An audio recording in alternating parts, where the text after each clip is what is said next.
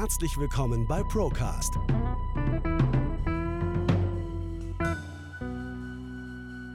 Der Podcast der ProLife GmbH. Wir nehmen Sie mit auf eine Reise hinter die Kulissen der Finanz- und Versicherungsbranche. Hallo und herzlich willkommen zu einer neuen Folge Broadcast. Heute haben wir wieder einen Interviewgast bei uns, den wir begrüßen dürfen, äh, den Herrn Dr. Florian Roski. Florian, ich grüße dich. Hallo, schön, dass du heute bei uns bist. Vielen Dank, Felix, für deine Einladung. Ist mir eine Ehre, dabei zu sein. Flo, ich stelle dich mal ganz kurz vor. Ich bin nicht der Perfektionist, was das Thema angeht, Leute vorzustellen. Du optimierst es dann im Nachgang einfach, wenn ich irgendwas vergessen haben sollte. Aber ähm, ich habe mir ein paar Themen zusammengeschrieben. Ähm, Unternehmer, und zwar, das ist interessant, ähm, Unternehmer gewesen hier in der Nähe von Ingolstadt auch tatsächlich, wo wir hier sitzen. Daher haben wir auch so ein bisschen eine Verbindung zueinander.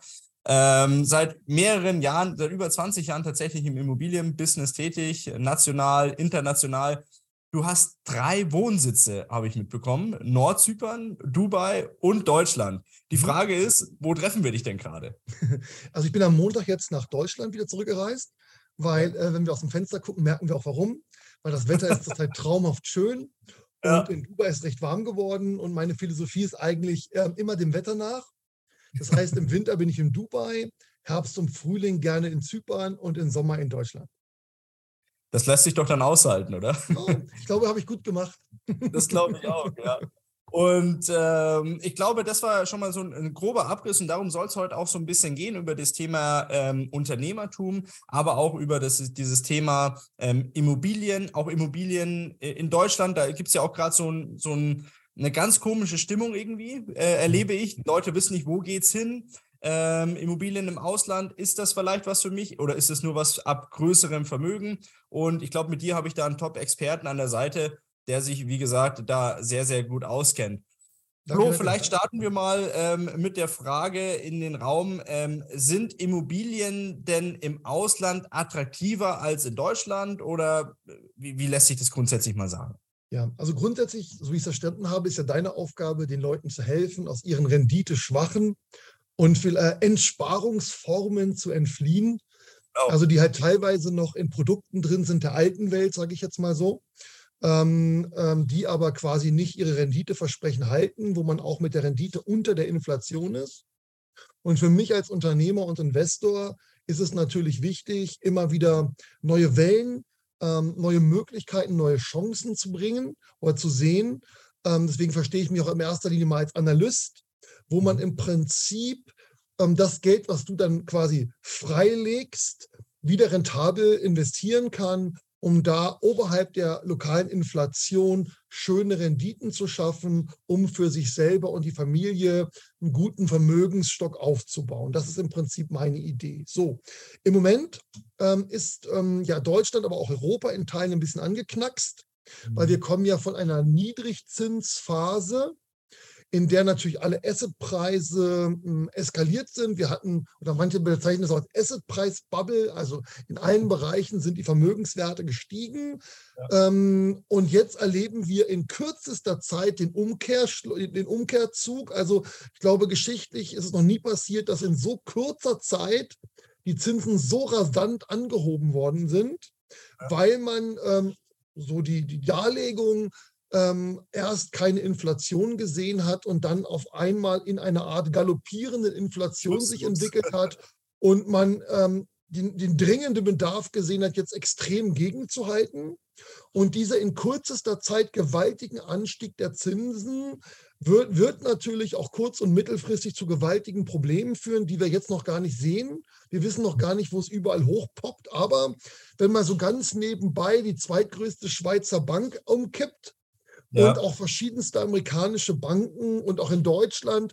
Ähm, ja, das heißt dann Geschäftsaufgabe, jetzt auch die Fidor Bank, wo ich auch Kunde war, ihre Pforten schließt. Mhm. Dann wissen wir, dass hier einiges nicht stimmt und wir werden auch noch einiges an Insolvenzen meiner Meinung nach sehen in nächster Zeit und auch Bereiche, wo man es gar nicht vermuten kann. Im Immobilienbereich ist gerade Schweden, wo man sich gewaltig eine, eine blutige Nase holt. Schweden. Der, Schweden ist momentan, das im gewerblichen Immobilienbereich ist gerade ganz böse. Der größte Vermieter von gewerblichen Immobilien kommt gewaltig unter Druck. ähm, mhm. ist sogar partiell, sagt man, insolvenzgefährdet, weil ähm, die Schweden halt auch ähm, hauptsächlich kurzfristig finanzieren. Mhm. Also die machen eher Euribor-Finanzierung, kurzfristige Finanzierung. Ah. Und wenn auf einmal die Zinsen im Baufinanzierungsbereich um äh, 800 Prozent steigen innerhalb von einem halben Jahr, dann äh, und du nicht äh, langfristig finanziert hast, sondern vielleicht auch kurzfristig, wie es jetzt in Schweden üblich ist, dann poppen dann natürlich zuerst die Probleme auf. Ja. Und in Deutschland ist halt so, wir sind eher die langfristigen Finanzierer und deswegen poppen die Probleme eigentlich erst so auf, so mit fünf, sechs Semestern Verzug. Das ja, heißt, klar. wie schlimm es eigentlich gerade ist, merken wir noch nicht. Wir merken es nur daran, dass gerade das Transaktionsvolumen im Immobilienbereich gegen Null geht. Also der Staat beschwert sich schon, der hat ein Drittel Verlust an weniger Grunderwerbsteuer Wahnsinn. Und die Kommunen und, ähm, kommen gerade richtig unter Druck, weil ihnen die Grunderwerbsteuer fehlt, weil im Prinzip am Markt nichts mehr passiert. Also diejenigen, die langfristig finanziert haben zu günstigen Zinsen, die möchten jetzt nicht verkaufen, dann müssten sie vielleicht einen Verlust realisieren und das können sie sich nicht leisten. Und so haben sie noch ein paar Jahre Zeit, vielleicht auch zu hoffen, dass die Preise wieder steigen oder auch durch Sondertilgungen und Tilgung generell dagegen zu arbeiten, bis dann die böse Anschlussfinanzierung kommt. Und die kaufen wollen, kriegen halt keine, keine Finanzierung, weil die Banken sehr zurückhaltend sind, also oder die Leute nur mit sehr, sehr guter Bonität. Und natürlich auch ist es wesentlich tougher mit jetzt äh, Zinsen teilweise bei 4 Prozent äh, dann eine Immobilie zu finanzieren, die ja noch nicht realisiert so richtig gefallen ist, wie tief sie eigentlich aktuell teilweise steht. Ja. Und dadurch kommt gerade kein Matching quasi zustande. Und deswegen merkt man, am deutschen Markt bewegt sich nichts. Aber eigentlich gibt es schon eine Menge Tote, nur wir sehen sie nicht. das ist so wie ein Rotrander, der gerade schon über die Klippe gelaufen ist und äh, merkt es noch gar nicht und steht noch in der Luft, ja. so wie wir das Comic noch von früher kennt. Ja. Ähm, weil im Prinzip durch die langfristigen Finanzierungen erst nachgelagert dieser schnelle Zinsanstieg dann bei uns sich realisiert.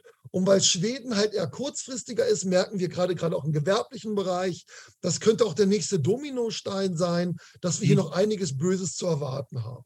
Ja. So. Und mit der Perspektive macht das natürlich für einen Investor im Moment keinen Sinn zu investieren, sondern für den macht es in Deutschland eher Sinn, mal sich auf die Seitenlinie zu stellen und mal zu beobachten, in welche Richtung geht denn das Ganze ähm, und auch mal zu gucken, was passiert denn in drei, also bei fünf, sechs Semestern, kommt mhm. es nochmal im Prinzip zu einem wirklichen Falldown im Immobilienbereich und dann hat derjenige natürlich die Chance, günstig einzukaufen. Wie sagt man immer, wenn Blut durch die äh, Straßen strömt, hast du die Chance, günstig einzukaufen. Ähm, gute Möglichkeiten eventuell. Aber gut, man will jetzt ja nicht drei, vier Jahre warten mit ungewissem Ausgang. Und deswegen, ich bin ja vom Typ auch Investor. Ich sage mal, ich bin Analyst, Investor und Macher. Ähm, und entsprechend geht es darum, dann halt auch einfach in der Zeit neue Märkte zu finden, wo man gutes Geld verdienen kann. Und da ist zurzeit zum Beispiel Nordzypern für Menschen mit kleinerem Budget, ähm, aber auch Dubai für Menschen mit tieferen Taschen zurzeit tolle Investitionsmöglichkeiten. Das mhm. muss man einfach sagen. Und ich habe dort sehr früh, früh investiert, also gerade in Nordzypern war ich eine der ersten und habe dort auch Investorentouren angeboten. Und äh, jetzt mache ich das Gleiche im Prinzip auch in Dubai, um Leuten die Möglichkeit zu bieten, mit ihrem Geld im Prinzip renditestark, aber auch sicher zu investieren. Und ich habe ja in dem Bereich, bin ja auch selber Bausachverständiger in Deutschland, habe eine eigene Hausverwaltung, habe ein paar Bestseller geschrieben zum Immobilienbereich, um nur so ein paar Sachen mal zu nennen und mache jetzt auch gerade in, ähm, in Nordzypern ein exklusives Bauprojekt mit einem Volumen über 20 Millionen Euro. Also ich bin da schon relativ tief, tief drin und versuche natürlich dann auch hier gute Investitionsmöglichkeiten zu bieten ähm, für die Menschen, die im Prinzip ihre freie Liquidität jetzt im Ausland investieren wollen und nicht Opfer sein wollen einer möglichsten, einer möglichen Inflation. Bisher ist die Kerninflation ja immer gestiegen. Und wir merken natürlich auch gerade, dass ähm, Inflationen wechseln. Jetzt haben wir zwischenzeitlich so eine Art Profit-Inflationswelle gehabt, weil durch die Verknappung des Angebotes haben natürlich viele Firmen ihre Preise erhöht. Jetzt kommen die ganzen Gewerkschaften auf den Plan. und versuchen gewaltige Lohnerhöhungen, teilweise die höchsten seit Geschichte der BRD, durchzusetzen. Das heißt, das wechselt sich dann scheinbar aktuell ab in eine, also in eine sogenannte Lohnpreisspirale, ähm, also eine Lohnpreisinflationsspirale.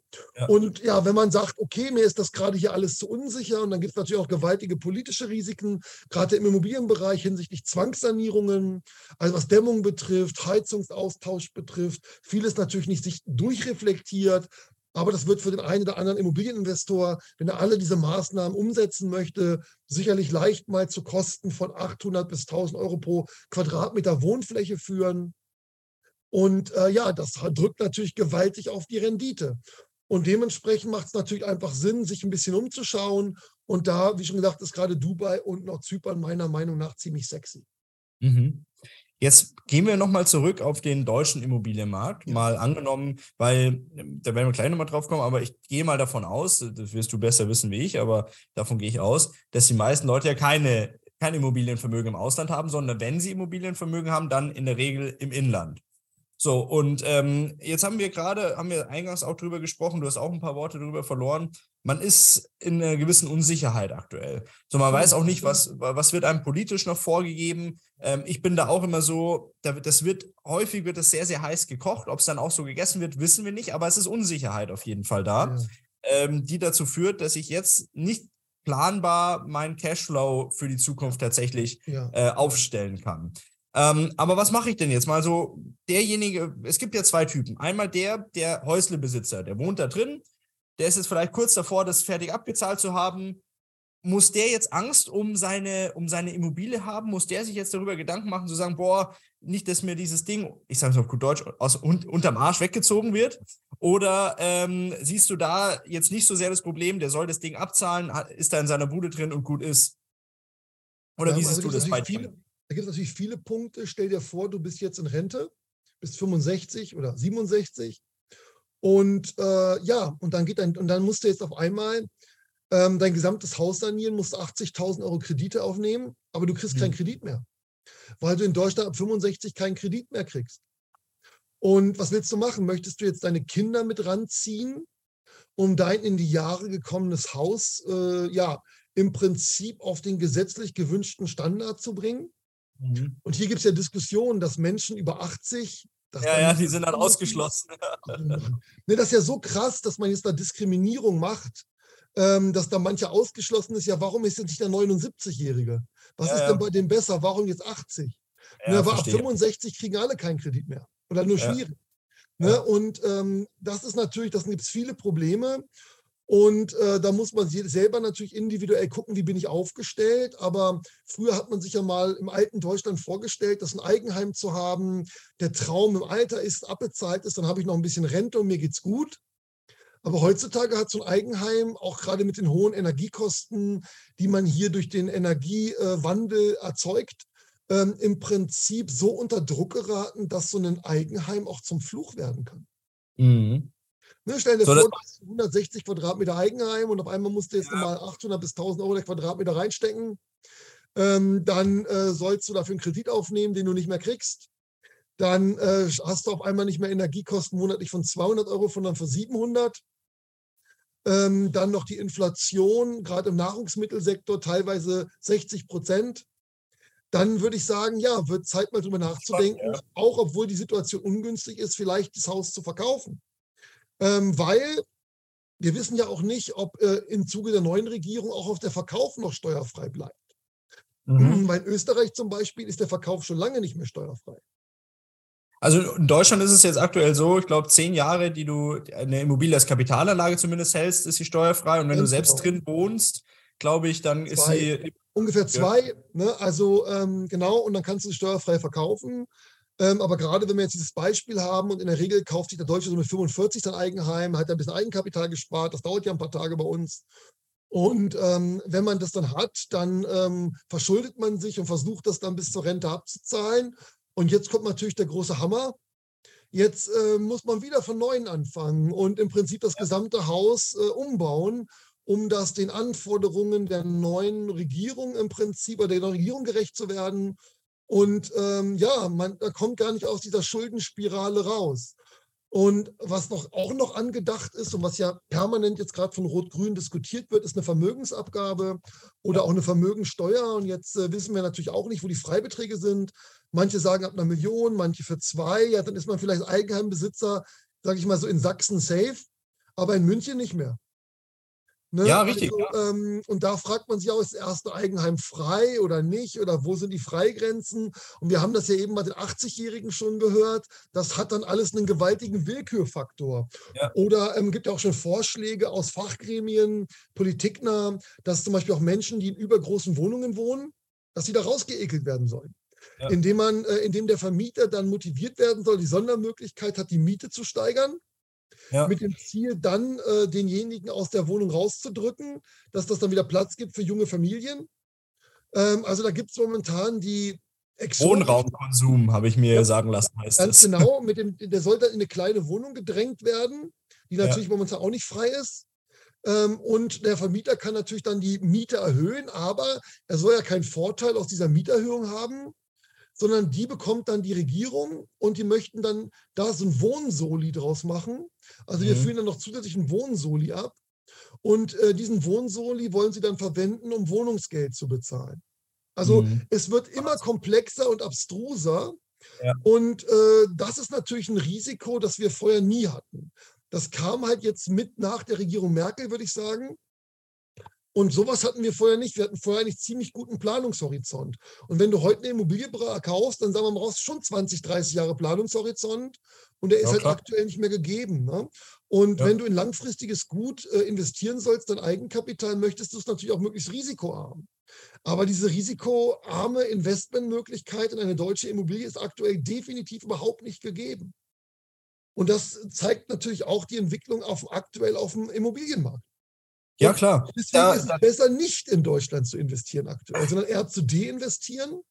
Ja. Und dann vielleicht einfach doch mal, weil ja, wir Deutschen sind ja immer ein bisschen langsam. Wir sind ja eher Eigenkapital, wir sind ja eher, wir sind ja eher bargeldlastig, also sind sehr der Inflation ausgelegt. Wir investieren nicht so in Aktien, wir sind ja konservativ und langweilig als Investoren.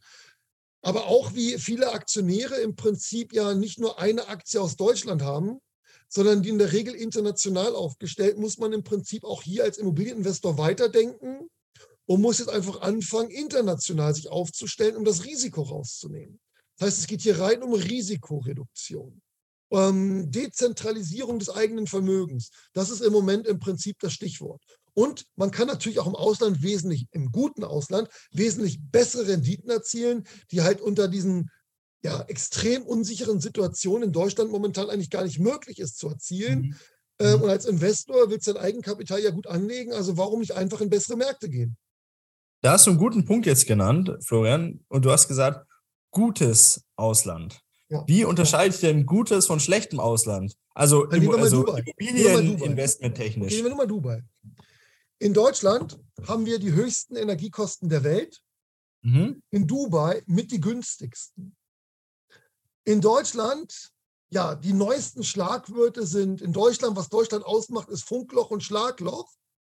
In Dubai haben wir die geilste Infrastruktur, die du dir vorstellen kannst, im digitalen Bereich, aber auch im straßenbautechnischen Bereich. In Deutschland haben wir Fachkräftemangel, weil halt viele auch nicht arbeiten müssen. In Dubai muss jeder arbeiten und wir haben einen Überfluss an Arbeitskräften. Du hast das Gegenteil vom Fachkräftemangel. Du hast von allem, was du brauchst, in jeder Kategorie etwas. So, in Deutschland haben wir die höchsten Steuern und Abgaben der Welt. In Dubai haben wir fast nichts. Ja, was soll ich weitermachen? Ähm, in Deutschland haben wir eine zunehmende, einen zunehmenden Anstieg an Kriminalität. In Dubai haben wir nichts, weil wenn einer kriminell er einfach raus, dem wird das Visum entzogen. Ja. Also das ähm, in Deutschland haben wir Armutskriminalität. In Dubai gibt es das nicht, ja. weil es gibt niemanden, der nicht arbeitet. Ja. Weil der wird nicht akzeptiert. Ja, und das sind die Kriterien, von denen du es tatsächlich abhängig machst. Wo du sagst, pass auf. In Deutschland das Durchschnittsalter liegt bei 48 mhm. Bevölkerung. Ähm, wir haben eine Vergreisung der Bevölkerung. Trotz dem ganzen Zuzug ab 25 wird es hier holperig. In Dubai, die haben einen Plan, einen Masterplan bis 2040, die wollen die Bevölkerung verdoppeln. Mhm. Und die Regierung hat einen Plan. Die haben eine ganz glasklare Vision, wie es weitergeht. Und die haben natürlich auch einen geilen Track Record aus der Vergangenheit. Was die in 50 Jahren gerissen haben, ist der Wahnsinn. Und den glaubt man auch, dass sie diesen Erfolg haben. Unserer aktuellen Regierung mit den Qualifikationen glaubt man halt nichts. Ne? Also ja. wenn du selber Studienabbrecher bist, dann glaubt man dir halt nicht, dass du in der Lage bist, irgendwie ein energetisches Konzept aufzustellen, was funktioniert, weil dazu fehlt es halt einfach. Ja. Da gibt es ganz viele Argumente. Ähm, also tausend, du kriegst halt in Dubai leichten Job. Ähm, hier wird es zunehmend ja schwieriger. Ähm, also es gibt so viele Argumente im Prinzip aktuell für zum Beispiel für Dubai, auch kommen wir auf den Immobilienbereich. Immobilienblase. Dubai hat die ganze Zeit schon hohen Zinssatz gehabt. Mhm. Und 77 Prozent der Leute finanzieren mit Eigenkapital. In Deutschland kommen wir von einem Niedrigzinsniveau und schieben auf ein hohes Zinsniveau. Und wir haben eine Ver Fremdkapitalquote von 85 Prozent. Ja, ja. Schwierig. Also das sind, das sind ja, Unterschiede ja. wie Tag und Nacht, warum ja. das eine Bubble gefährdet ist und das andere eben nicht. Ja. Und äh, das sind nur mal ein paar sehr massive Argumente, warum es keinen Sinn macht, in eine Abstiegsgesellschaft zu investieren im Moment. Kann mhm. sich natürlich auch wieder ändern. Sondern warum es eher mehr, wir waren ja auch mal der ähm, tote Mann oder der kranke Mann von Europa, ist gar nicht so lange her. Und dann kam die Reform bei Schröder und danach lief es wieder. Mhm. Und äh, ja, und diese Reform brauchen wir halt wieder. Ähm, und in Dubai läuft es halt momentan super. Und dann macht es natürlich einfach Sinn, den Dip mitzunehmen und nicht jetzt in ein Land zu investieren, was gerade massive politische Probleme hat. Und du sagst also, das Kapital muss tatsächlich auch weltweit zur Verfügung stehen. Das heißt, es kann durchaus auch wieder sein, dass du in 20 Jahren sagst, ich ziehe wieder Kapital irgendwo ja. anders her ab ja. und gehe zum Beispiel in vielleicht auch wieder Deutschland dann. Ja, oder in Russland. Also mhm. da bin ich extrem entspannt, du. Weil schau mal, in allen Ländern an der Basis sind die Menschen gleich lieb. Mhm. Die wollen einfach nur in Ruhe leben. Die wollen einfach ihre Ruhe haben. Die wollen am Wochenende ihr Steak, mag es in, auf den Grill hauen. Die wollen einfach nur in Ruhe leben. Die, die immer Stress machen, sind ja immer die Regierungen. So, das heißt eigentlich, wenn sich die Regierungen wieder ändern, eine neue Konstellation ist, dann ist doch egal, in welchem Land man eigentlich investiert, weil alle gleich nett sind an der Basis. Ja. Ja, ja, gibt, gibt nicht den, es gibt nicht die Evil Race, you know? Es gibt einfach, das gibt es nicht. Sind wir ja auch nicht, wir Deutsche. An der Basis sind auch die neuesten, die, die Menschen einfach nur in Ruhe leben, Mann. Ne? Und wenn halt eine Regierung zu übergriffig wird, und man merkt das auch, wir haben zum Beispiel eine Staatsquote über 50 Prozent jetzt, 51,2 Prozent, und Helmut Kohl hat mal gesagt, wenn du über 50 Prozent bist, dann lebst du im Sozialismus. Und wir hatten damals, als Deutschland das Wirtschaftswunder war, da lagen wir bei 30 Prozent. Und ja. Dubai hat zum Beispiel 30 Prozent. Und deswegen geht die Post ab. Die Regierung ja. nimmt sich zurück, gibt nur die wesentlichen Rahmenbedingungen und mischt sich nicht jeden Tag in deinen Alltag ein. Und dann geht das. Dann, dann kannst du die Kräfte des Marktes entfalten lassen zum Wohle der Gemeinschaft. Meinst du, dass diese, Meinst du, dass das so Zyklen sind, die viele Volkswirtschaften einfach durchlaufen, dass man ja, sagt, klar. wirtschaftlicher Aufschwung, ich meine, Dubai, ähm, die, die Emirate, alles sehr, sehr junge Länder ja noch, ähm, die jetzt auch in den letzten 30 Jahren wahrscheinlich einen extremen Aufschwung erfahren haben. Ähm, und das sind so Zyklen, dass man sagt, Aufschwung, dann Wohlstand, dann Staat zieht sich zurück und irgendwann zu viel ja. Wohlstand, Staat kommt rein, Überbürokratie und äh, ja. macht dann eigentlich auch wieder platt. Du, ist ganz normal. Wir haben jetzt Glück gehabt, mal 50 geile Jahre zu haben oder 60. Aber das ist ja, wir haben ja nicht das Recht, das für immer zu haben. Ja, ich glaube, es gibt einen guten Spruch, ich weiß nicht, ob ich den 100% wiedergeben kann, dass im Prinzip starke Länder schwache Menschen schaffen. Mhm. Schwache Menschen kriegen schwache Kinder, schwache Kinder machen die Länder kaputt. Und dann geht die Reise wieder von vorne los, weil schwache Länder schaffen dann wieder starke Menschen und so weiter und so fort. Auch gutes Beispiel DDR hat man durch Sozialismus abgewirtschaftet. Und äh, ja, dann äh, musste man wieder von vorne anfangen. Und die haben natürlich auch beigetragen, dass wir einen gewaltigen Boom in Deutschland hatten, durch ihre ja. Nachfrage, durch ihr Engagement, ein besseres Leben haben zu wollen. Ja. Und wir haben natürlich auch ein motivationales Problem gerade in Deutschland, weil äh, für was willst du dich denn hier anstrengen? Eigenheim ist nicht mehr gewünscht. Ja. Dickes Auto ist nicht mehr gewünscht. Ja. Reisen will man jetzt verbieten. Ja.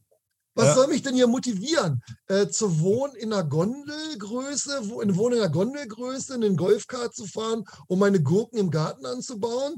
Und das ist ja, auch, was wir gerade erleben. Ne? Hier Work-Life-Balance, Vier-Tage-Woche.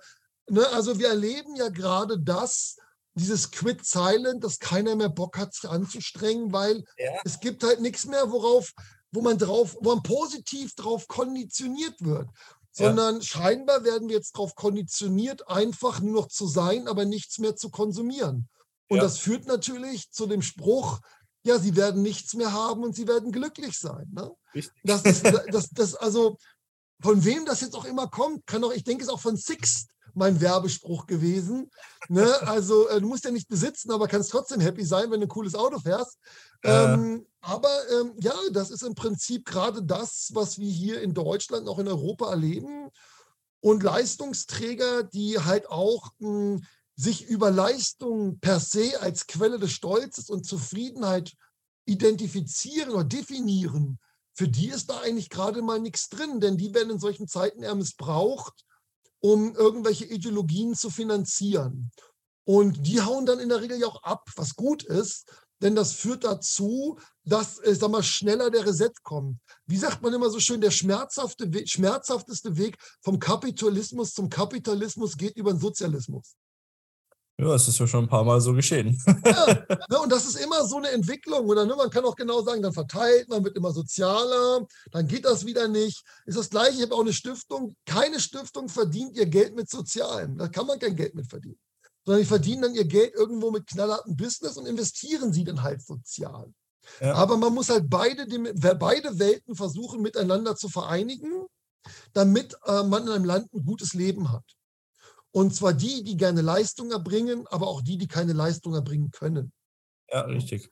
Und man muss natürlich auch die dazwischen motivieren. Also man muss die sage ich mal so, man, man muss die Kranken von den Faulen schützen und auch das System vor den Faulen schützen, mhm. weil die machen das System kaputt. Für mich sind Faule zum Beispiel, ja, zu viele Politiker, die keiner mehr braucht, die braucht man ja nicht. Die haben nie Arbeitsplätze geschaffen. Oder Leute, die im Journalismus arbeiten und nur so Hofberichterstattung machen, braucht kein Mensch. Also, ähm, oder Leute, die eigentlich arbeiten können, aber nicht arbeiten wollen, braucht kein Mensch. Also man muss das ist ganz wichtig für eine Gesellschaft, dass man klare Anreize setzt, dass jeder sich beteiligen muss und dass es nicht okay ist, wenn einer gemütlich quasi abhängt auf Kosten der anderen. Das kann man nicht ja. zulassen. Und das lassen wir meiner Meinung nach zu viel zu. Ja, es ist halt ähm, auch, äh, wie gesagt, es ist so eine Art äh, Vollkasko-Mentalität, sage ich jetzt mal, die wir aktuell vorfinden. Mhm. Ja, nee, es funktioniert nicht, auf Dauer sowieso nicht, aber auch kurzfristig ist das eine Sache, die auch zu immenser, zu immensen Spannungen führt, weil es ja immer noch in Deutschland sehr, sehr viele Leistungsträger gibt. Und äh, ich mache Leistungsträger nicht davon abhängig, wie viele Leute verdienen. Es gibt auch Leute, die ja. unfassbar viel schuften ja, und da bleibt nichts dabei übrig. Gerade die werden schon auf der vorgelagerten Ebene ausgeraubt. Ja, richtig. Ne? Also richtig. wenn du als Krankenschwester hier Überstunden, Nachtschichten machst und so, dann wirst du ja schon im Prinzip vom System auf der vorgelagerten Ebene ausgeraubt und dann durch die gewaltigen Steuern und Abgaben, ähm, da hast zwar nicht viel Geld, aber du bist halt vorher schon ausgeraubt worden. Ja. ja, du kannst so einen Beruf, wie du es jetzt gerade gesagt hast, Krankenschwester zum Beispiel, ja wirklich nur aus innerer Überzeugung machen in Deutschland. Ja, also du machst definitiv. es nicht. Ja, du machst es nicht des Geldes wegen, weil äh, da bleibt ja nicht viel übrig und man wird ja dann teilweise auch vorgeführt, dieses ganze Thema, diese zusätzlichen Gelder, die an die, an die Krankenschwestern gehen sollten, die dann an die äh, Krankenhäuser gingen und nie bei den Leuten gelandet sind. Also das ist schon wirklich äh, Wahnsinn. Ähm, nichtsdestotrotz, klar, das ist, das ist natürlich so, dass diese Leistungsgesellschaft, kann ich mir vorstellen, in vielen anderen Ländern, die eben noch nicht so lange in dem Wohlstand sich befinden, wie wir das tun, noch was ganz anderes ist. Also, dass die noch Antrieb haben. Du musst ja, Leistung bringen, um im internationalen Wettbewerb zu überleben. Und wenn ja, ja. du denkst, du kannst dich dieser Leistungsidee quasi entziehen, dann ist ja auch die Frage, was für ein Konzept gibt es denn als Alternative zum Leistungskonzept? Ja, Korruption? Ja. Korruption? Der am meisten hat, der, der kriegt am meisten oder was soll das sein? Ja, ja. Nee, funktioniert nicht. Und ich glaube, dass das ist die makroökonomische Komponente, die du jetzt gesagt hast, aber auch mikroökonomisch. Die Leute haben auch für sich einen anderen Antrieb. Also nicht, weil sie im, im Großen und Ganzen das System sehen und sagen, ja, wir müssen im internationalen Wettbewerb bestehen. Für den Einzelnen, auch für sich selber, den Anspruch, und ich sehe das auch in vielen äh, osteuropäischen Ländern zum Beispiel, das ist auch da noch ein ganz anderer Antrieb, ähm, wie jetzt hier bei uns in Deutschland, wo man sagt, ja, ich gehe am Donnerstagnachmittag um 13 Uhr mal schon mal Feierabend und trinke Hafermilchkaffee und äh, schön entspannt. Ja, ist nicht dort. Also da ist noch wirklich Dampf dahinter, weil man das einfach auch den Generationen davor schuldig ist, tatsächlich jetzt mal die, auch die Möglichkeit zu haben, arbeiten zu können, zu erwirtschaften, äh, die, die Familie zu ernähren, etc. Und das ist halt bei uns tatsächlich so, äh, es gibt jetzt mindestens zwei, drei Generationen, die einfach nicht das Problem hatten, dass es in irgendeiner Form knapp war. Und das merkt man halt jetzt gerade aktuell ganz arg bei der nachkommenden, vermeintlich letzten Generation, die meint, sie wäre jetzt hier, äh, ja. müsste jetzt missionieren. Wobei ich auch sagen muss, wenn man dir die Ziele nimmt, dann bist du auch nicht mehr motiviert. Ne? Also in den Ländern kannst du ja acht Zylinder fahren. In den Ländern kannst du dein Eigenheim bauen. In den Ländern kannst du fliegen. Also du hast ja wirklich, also der, der Löwe, der auf dem Berg hoch will, ist immer motivierter als der, der schon oben drauf sitzt. Eben. Ne? Und, ähm, und dann, wenn man dem Löwen, der oben drauf sitzt, überhaupt keine Motivation gibt, da oben zu bleiben, weil man sagt, ja, nee, nee, morgen fährst, musst du das Auto wieder abgeben. Da besteuern wir dich zu Tode. Wir machen das Fahren extrem teuer, dass du schön öffentliches Verkehrsmittel fahren musst, was aber nicht funktioniert, weil der Staat ist planwirtschaftlich nie gut. Und äh, Eigenheim darfst du dir auch nicht mehr leisten. Da musst du jetzt raus. Hatten wir vorhin das Beispiel, du ziehst jetzt schön, weil du jetzt alt bist, bitte in Deutschland in die 18 Quadratmeter Wohnung. Da wollen wir dich jetzt sehen. Was für eine Übergriffigkeit und eine Frechheit. Ne, dass man da sich so in das Leben der Einzelnen mischt. Und die haben vielleicht ihr ganzes Leben lang echt Beitrag geleistet und Gas gegeben für die Gesellschaft. Und jetzt sollen die da Jetzt sind sie das junge, ja, das sind die weniger wert als die junge Familie. Das, das geht gar nicht. Sondern, Nein, ähm, also Wert, wir sind alle gleich viel wert, aber am meisten wert ist der für die Gesellschaft, der sich am meisten engagiert. Ne, wer denn sonst bitte? Ne? Ja. Also, ähm, ja, und das ist im Prinzip unser Problem. Wir versuchen, Leistung schlecht zu machen. Und daraus entsteht ja auch diese Neidkultur, die aus der linken Ecke kommt. Ne? Also das geht ja wenn man sich anhört, was SPD und Grüne oder so sagen, die sagen ja nie, Leute, komm, jetzt halten wir mal zusammen, jetzt geben wir mal richtig Gas. Heute gehen wir mal Müll sammeln und so. Ne? Heute engagieren wir uns mal. Heute gehen wir mal in die Schulen und zeigen denen, wie man Mülltrennung macht. Da kommt ja nichts. Sondern da kommt ja immer, wir nehmen es denen weg. Vermögensabgabe. Letztens war ja ein Riesenzug durch Nürnberg mit 5.500 Leuten mit dem Werbeslogan wir können uns die Reichen nicht mehr leisten. Was für eine völlig verquerte Ideologie ist denn das bitte? Weil die Reichen, die ackern, die zahlen deren Lebensstandard, die schaffen deren Jobs. Und das Problem ist aber, wenn du so ein Laissez-faire-Mindset hast, dann gibt es auch keine neuen Firmen mehr. Dann ist ja mhm. niemand mehr motiviert, eine neue Firma zu gründen. Und du musst dir nur mal die Gründungsintensität in Deutschland anschauen. Die geht so die fällt aber sowas zum Boden, weil diese Kultur, die es jetzt gibt, die sorgt ja auch dafür, dass keiner mehr eine Firma gründet, dass keine neuen Arbeitsplätze mehr geschaffen werden. Und das ist der Anfang vom Ende. Und mhm. deswegen hoffe ich, dass dieses, dass jetzt auch zum Beispiel viele Leistungsträger vielleicht gehen oder auch ihre Leistung einstellen, damit möglichst schnell der Übergang wieder zu einer Leistungsgesellschaft kommt, weil ein langsamer Übergang, der würde sicherlich eine Menge zerstören. Also du bist schon der, der Meinung und der Ansicht, Florian, dass und auch äh, gewillt, sage ich jetzt mal, dass Deutschland wieder vorankommt. Ja, aber ich habe auch Angst, dass es rechts wird, also rechts schlecht wird. Und man sieht mhm. die Tendenz. Ne? Also wenn halt eine Regierung ultra schlecht ist, ich kann das gar nicht in Worte fassen. Also ich, ich kann das nur so vergleichen, wenn ich einen Chef habe, an dem ich nichts bewundere, der intellektuell eine absolute Pfeife ist und ich soll, und ich soll mich dann engagieren für seine Projekte oder so, dann ist das für mich sehr schwer. Mhm. Und wenn man aber eine heile Leuchte hat, die dich mitreißt, die Visionen hat, die wirklich sagt, pass mal auf und das, und das funktioniert auch, dann bist du dabei. Und zurzeit haben wir leider wirklich eine Regierung, ich, ich, ich, das ist schon krass. Also das ist wirklich, man schämt sich ja schon. Also anders gesagt, wenn du Baerbock sprechen hörst, dann schämst du dich. Als, als, als, gerade als promovierter ja, Wirtschaftswissenschaftler, ich schäme mich wenn ich die, wenn ich dazuhören muss. Und ich denke mir immer, bitte mach keine Auslandsreise. Ne, weil dann kommt danach immer irgendwie was, ja, sie ist ja noch jung oder so. Ne? Also, das ist wirklich, das hat einen Schämfaktor, das kann man gar nicht in Worte fassen. Ne? Und das wirkt so negativ auf die Reputation unseres Landes. Weil wenn die mal irgendwo vorgesprochen hat, dann denken die ja, wir wären alle so. Ja. Oh Gott, oh Gott. Ne, ja. Zum Glück stellen die nur 15 Prozent der Bevölkerung dar, die das da irgendwie, also der äh. Wahlanteil, unterm Strich vielleicht sechs oder sieben, die so ja. sind. Ne? Ja. Also äh, brutal.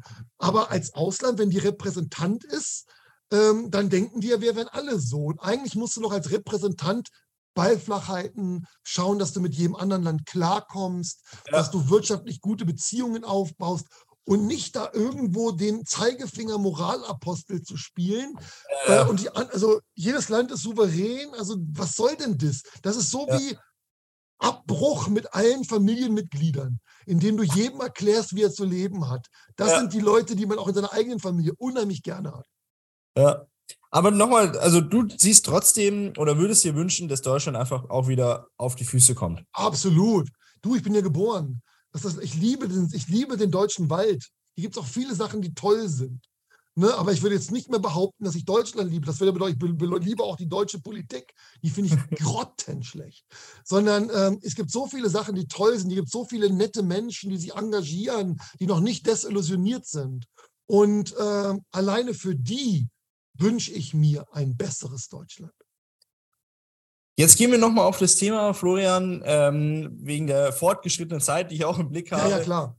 Ähm, jetzt, du, wir haben auch am Anfang, oder du hast darüber gesprochen, Immobilieninvestment, okay, ja. jetzt im Ausland. Ähm, und das heißt dann, für, viele Leute ist es bestimmt auch schwer vorstellbar. Es ist super also, einfach. Ist es schwierig?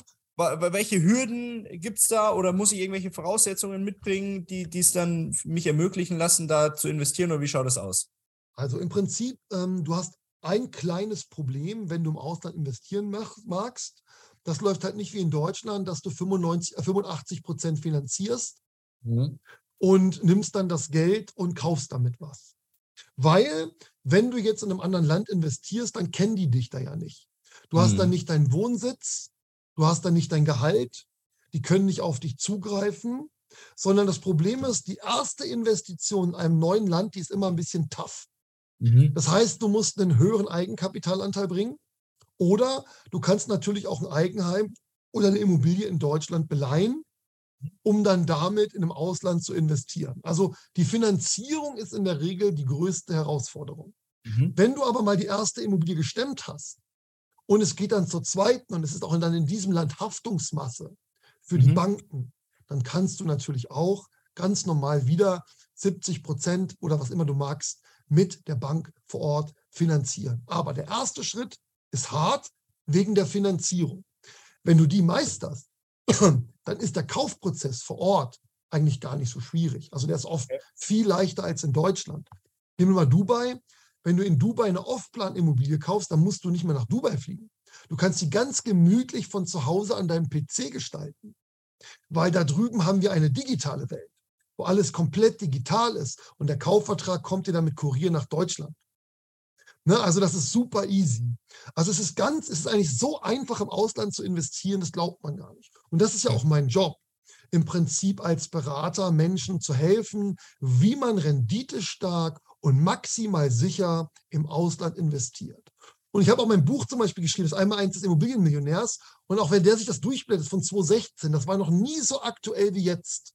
Mhm. Ich habe damals schon von Monopolen gewarnt, vor Ingolstadt gewarnt.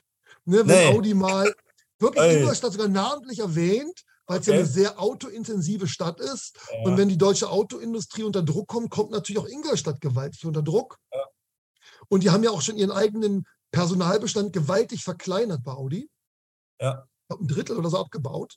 Und das geht natürlich noch weiter. Und dann fehlt natürlich auch die Kaufkraft und die ganzen Zulieferer und so weiter und so fort. Das ist ja logisch, weil im Prinzip ja ein Auto, also ein Verbrenner, ganz andere Komplexität hat wie ein E-Auto. Das muss man ganz ja. klar sagen. Ne? Ja. Da braucht man ganz andere Qualifikationen, in der Regel viel weniger. Und dadurch braucht man auch viel weniger Menschen. Man kann viel mehr automatisieren.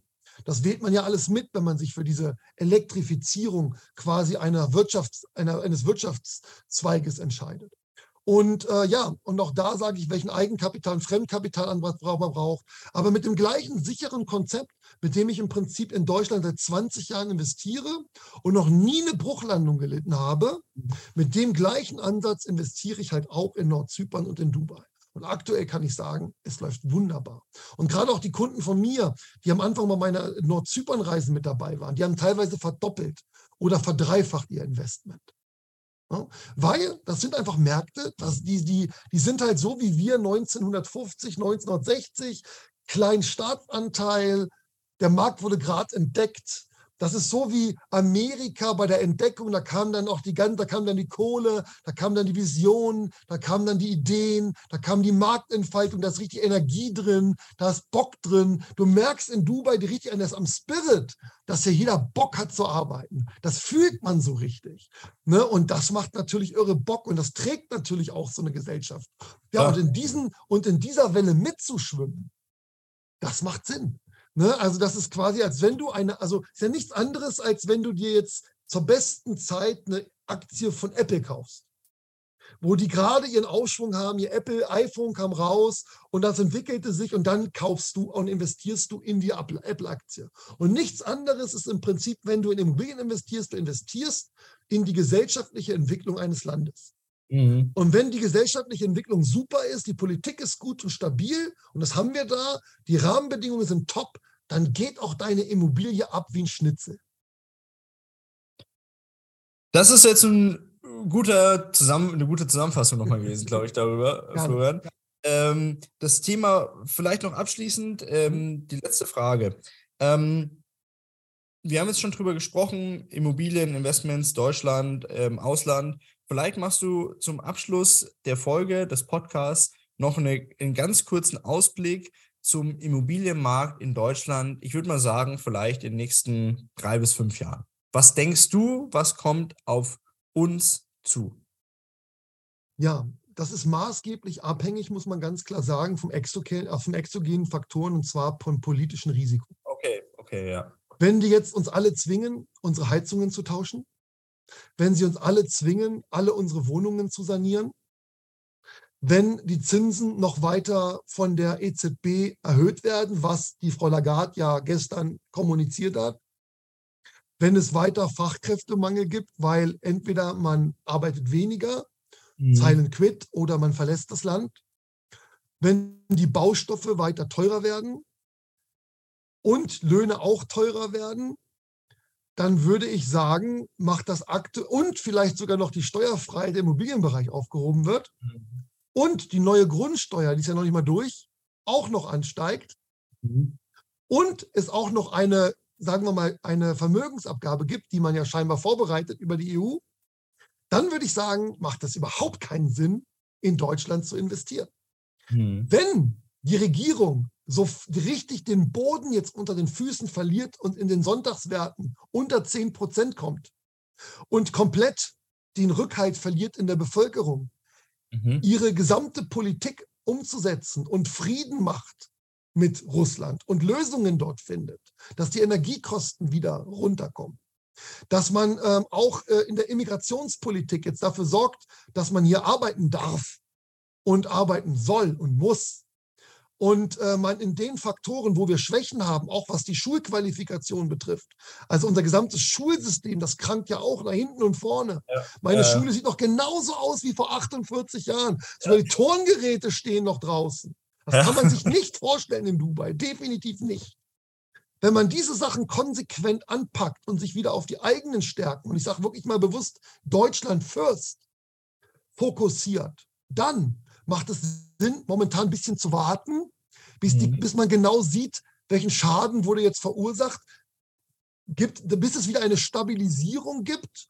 Und wenn es eine Stabilisierung gibt und einen gefühlten Aufwärtstrend, dann kann man sich vielleicht wieder für Deutschland entscheiden. Aber auch alleine wegen der demoskopischen Entwicklung empfehle ich eher im Moment, doch, obwohl die Situation nicht gut ist, vielleicht mal Abverkauf zu starten, zu mhm. deinvestieren wie andere deindustrialisieren und sich ein bisschen internationaler aufzustellen um doch die verschiedenen Risiken, die jetzt hier ersichtlich sind, ein wenig zu kompensieren. Und auch wenn man nur eine kleine Wohnung mal in Nordzypern kauft, so als you know, Toe-in-the-Water-Konzept, würde ich das als eine gute Idee empfinden, um einfach das Vermögen aktuell doch ein wenig zu diversifizieren, weil die negativen Punkte überlagern schon gewaltig die positiven, weil aktuell gibt es keinen positiven. Hm. Einen einzigen. Also ich wüsste nicht einen einzigen Punkt, wo wir in der internationalen Wettbewerbsfähigkeit gerade zulegen. Kein einzigen. Ja, also wenn du mal, na, nein, also wenn du jetzt mal äh, aus Unternehmersicht auf Deutschland blickst und dir überlegst, wenn jetzt ein Konzern oder äh, ein Unternehmen hier in Deutschland einen Standort aufmachen möchte und welche Punkte sprechen dafür? Also du hast das gerade eben ja, ich wiederhole es nur nochmal, es ist ja, du hast keine Energiepreisstabilität, du hast nee. überhaupt keine Energieversorgungsstabilität. Keine politische hast, Stabilität, das ist das Schlimmste. Du hast keine politische Stabilität, du hast keine Fachkräfte hier, im, die du findest, du zahlst unfassbar viele Abgaben, du kannst nicht mal Leute hierher holen, wenn du sagst, ich habe sogar Leute, die hier arbeiten würden, kriegst du ja. die nicht hierher. Du hast eine marode Infrastruktur, also das ist ja auch eine, eine Sache, die, die überhaupt nicht funktioniert. Ähm, so, und dann sind wir schon bei sieben Punkten. Das heißt, sieben Punkte, die nicht dafür sprechen. Also, ich glaube, äh, um das zusammenzufassen, ja, ja es, es, ist wichtig, sich darüber Gedanken zu machen. Und es soll ja auch ein Appell sein an all diejenigen, die ihr hart verdientes Geld auch in Immobilien gesteckt haben und damit auch, muss man ja auch so ehrlich muss Gut man sein, gefahren sind. Richtig, richtig, richtig. Also, wir hatten eine super Welle, die ja. wir richtig schön verdient haben. Aber jetzt durch den Wandel ist die Welle halt vorbei und es macht natürlich keinen Sinn, ne, wenn man schon den Abgrund sieht, da weiter zu surfen, sondern dann ist es mal nicht schlecht, ein paar Chips vom Tisch zu nehmen und mal was Neues auszuprobieren. Ja. Aus der Komfortzone raus. Genau, aus der Komfortzone raus, das soll der Aufruf heute sein. Ähm, und es war ein schönes Potpourri heute, dass wir ähm, hier durchgearbeitet haben mit Immobilieninvestments, aber auch mit der gesamten gesamtwirtschaftlichen Situation des Landes ähm, die an der einen oder anderen Stelle leider sehr, sehr trüb aussieht. Aber ich persönlich bin immer der Meinung, es gibt Lösungen, immer. Absolut. Ähm, egal wie sehr die oder wie aussichtslos dann teilweise die Lage auch sein mag, es gibt immer Lösungen und wer sich dann mit Lösungen noch genauer auseinandersetzen möchte, der kann sich bestimmt, Florian, auch nochmal gern an dich und dein Team wenden. Sehr gerne. Ähm, wir verlinken das auch nochmal unter dem Video, aber sag doch nochmal ganz kurz, wie kommt man am besten. Das Einfachste ist mal auf meine Internetseite zu gehen, die online-knowhow.de oder einfach nach meinem Namen zu googeln, Florian Roski, der findet mich sofort. Und äh, da biete ich momentan auch immer Dubai-Reisen an, so Investorentouren, wo man sich einfach qualifizieren kann, wie denn Investieren im Ausland geht ähm, oder auch einen Personal Call mit mir zu buchen. Dann erzähle ich auch gerne nochmal, wie das genau funktioniert und welche Ansätze es da gibt. Und dann kann jeder für sich selber ja checken, ist das was für mich? Oder ähm, nö, bleibe ich da, wo ich bin. Was absolut legitim ist. Und ähm, ja, mehr kann man dazu eigentlich gar nicht sagen. Man stellt da immer nur ein paar Schuhe in und jeder selber muss selber für sich testen, passen mir die Schuhe, ist das gerade komfortabel für mich oder nö, sind gerade nicht mein, passt für mich gerade nicht. So muss eine schöne Anekdote dann noch zum Schluss. So muss er das sehen, ja. Also, wir verlinken das gerne auch nochmal drunter. Danke. Ähm, deine Internetseite und dann kann man sich da nochmal an dich wenden. Ähm, auf jeden Fall weiß ich, dass es da sehr, sehr viele spannende Einblicke gibt. Äh, auch viele, viele interessante YouTube-Videos, die du drehst mit tollen Hintergrundinformationen. Also da auch gerne mal vorbeischauen. Und ähm, ja, ansonsten bedanke ich mich recht herzlich, dass du dir die Zeit genommen hast, lieber Florian. Sehr gerne, Felix. Vielen Dank, dass ich da sein durfte es hat Spaß gemacht und ähm, bestimmt nochmal auf ein zweites Gespräch in Zukunft. Gerne. Mach's gut, bis dann, ciao. Tschüss. Bis zur nächsten Folge Procast. Der Podcast der ProLife GmbH aus Ingolstadt.